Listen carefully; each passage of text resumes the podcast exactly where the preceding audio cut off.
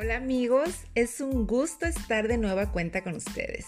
¿Y qué creen? En esta ocasión quiero compartir un extraordinario libro que aunque pequeño, es grande en su calidad literaria y nos cuenta una emotiva historia romántica que tiene que ver con un tema que para muchos no es desconocido.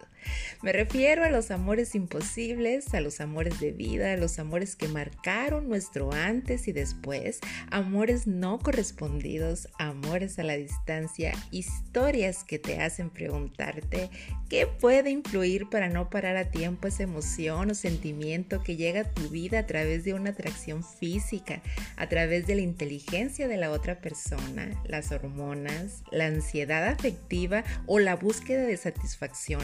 ¿Por qué enamorarse de alguien inaccesible? ¿No será una forma de evitar la intimidad amorosa? ¿Cuántas preguntas? Pero es solo el comienzo.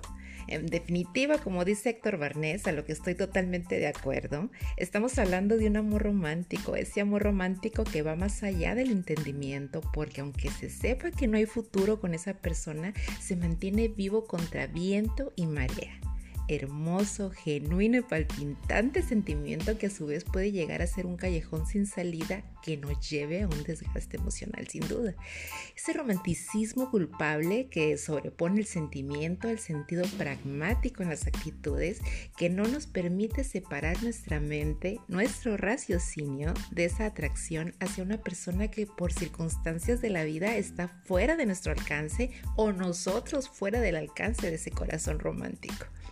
Muchas personas han dedicado su tiempo y energía para analizar este contexto emocional y tal es el caso de la doctora Linda Hatz, quien afirma en su blog que en muchos casos este tipo de relaciones llevan a los protagonistas a vivir en ficciones ideales, o como el análisis del psicólogo Roy Baumeister de la Universidad de Florida y la profesora de marketing Kathleen DeVos de la Universidad de British Columbia donde hacen una comparación sui generis al decirnos que podemos analizar nuestro comportamiento amoroso utilizando los mismos criterios que emplearíamos a la hora de analizar el mercado, al referirse que el equivalente de una persona inalcanzable sería un objeto de lujo. Sí, escucharon bien, un objeto de lujo y por lo tanto tan valioso como difícil de conseguir. Cuanto más inaccesible es una persona, más aumenta su valor. ¿Qué tal? Eh? Y por último, regresando a los supuestos que pueden explicar estos impulsos, pudiera ser el del amor platónico, en un sentido más estricto a las relaciones a las que no se produce ningún contacto sexual, aunque sí pueda existir una relación emocional. Lo que no podemos negar es que el enamorarnos implica una subida de adrenalina que recorre todo nuestro cuerpo y a la que pocos pueden o quieren renunciar. Entonces amigos, ¿qué estaría pasando por la cabeza de nuestro escritor al diseñar esta historia? ¿Qué etapa de su vida estaría experimentando? Entremos de lleno a conocer de qué trata esa carta de una desconocida de la mente de nuestro personaje, el escritor Stephen Zweig. Cabe señalar que esta historia fue publicada en 1922 y en 1948 fue adaptada al cine por Howard Cochin, dirigida por Max Ophuls y protagonizada por John Fontaine y Lois Jordan. Dicha película fue considerada en 1992 como cultural, histórica y estéticamente significativa por la Biblioteca del Congreso de Estados Unidos y seleccionada para su preservación en el National Film Registry. Y sin más preámbulo, conozcamos un poco de esta exquisita obra literaria creada por un escritor cuya historia impacta tanto como su trabajo. Comencemos pues.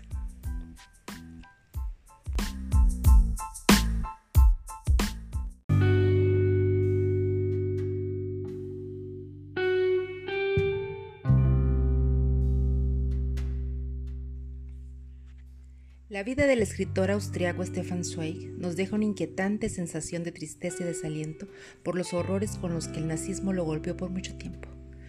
Para Zweig fue una época que llegó como un cáncer, devorando toda forma de libertad, por lo que pudiera decirse que antes de quitarse la vida junto con su segunda esposa, dichas circunstancias lo estuvieron matando poco a poco.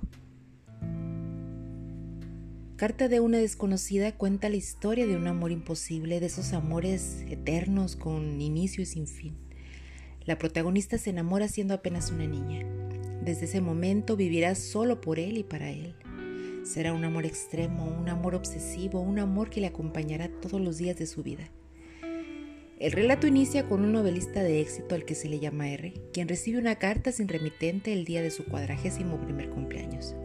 En un principio pospone su lectura a favor del periódico y del desayuno, pues su volumen le hace suponer que no se trata más que de otro manuscrito que le envía algún escritor.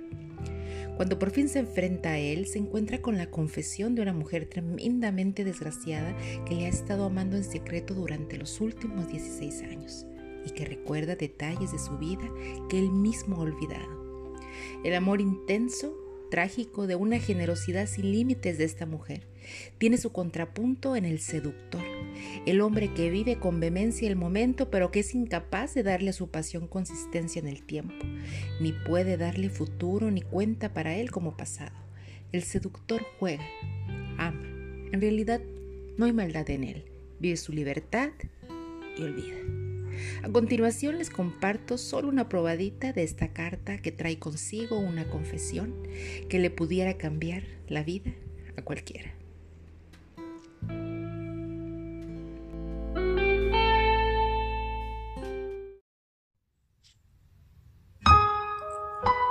Mi hijo murió ayer. Durante tres días y tres noches he tenido que luchar contra la muerte que rondaba esa pequeña y frágil vida. Quiero hablar contigo, decírtelo todo por primera vez. Tendrías que conocer toda mi vida que siempre fue la tuya aunque nunca lo supiste. Pero solo tú conocerás mi secreto cuando esté muerta y ya no tengas que darme una respuesta. Cuando esto que ahora me sacude con escalofríos sea de verdad el final. En el caso de que quisiera seguir viviendo, rompería esta carta y continuaría en silencio, igual que siempre. Si sostienes esta carta en tus manos, sabrás que una muerta está explicando aquí su vida, una vida que fue siempre la tuya, desde la primera hasta la última hora. Desde aquel momento te quise, sé que muchas mujeres te lo han dicho a menudo a ti tan mal acostumbrado, pero créeme, ninguna te ha querido tan devotamente como yo, ninguna te ha sido tan fiel. Me he olvidado tanto de mí como lo he hecho yo por ti como yo lo he hecho por ti, no hay nada en el mundo que sea equiparable al secreto amor de una niña que permanece en la penumbra y tiene pocas esperanzas. Es humilde, es servil, tan receloso y apasionado como nunca puede serlo el amor inadvertidamente exigente y lleno de deseo de la mujer adulta.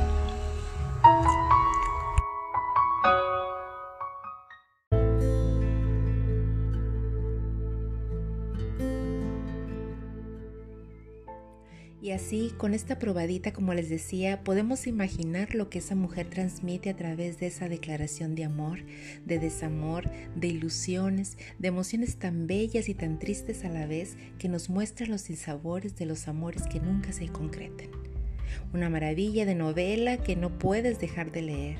Las sesenta y tantas páginas te las acabas en unas cuantas horas y al final te das cuenta que quizá sea lo mejor que podrás encontrar de este género.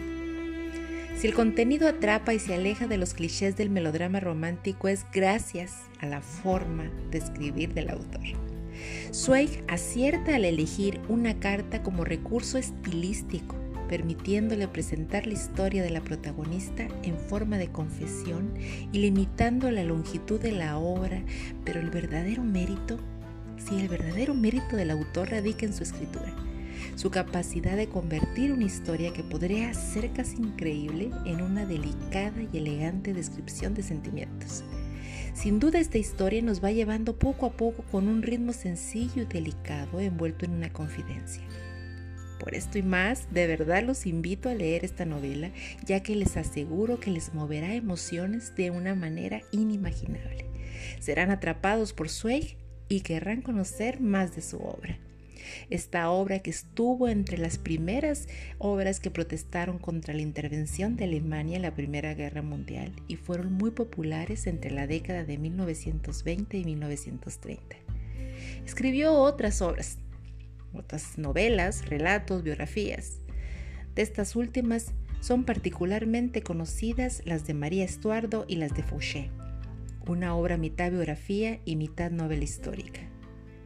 Otra de su biografía, la dedicada a María Antonieta, misma que fue adaptada al cine en 1938.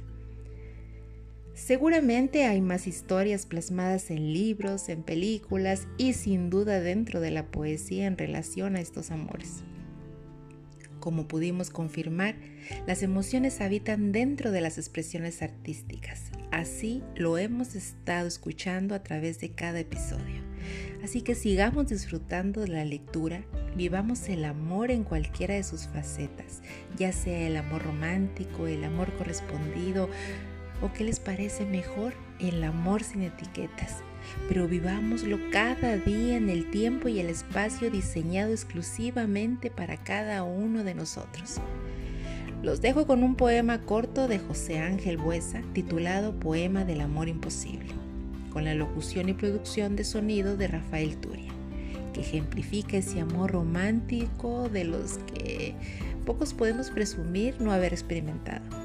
Sin más, espero como siempre tengan un excelente fin de semana y por supuesto, sí, por supuesto, una vida plena. Bye bye.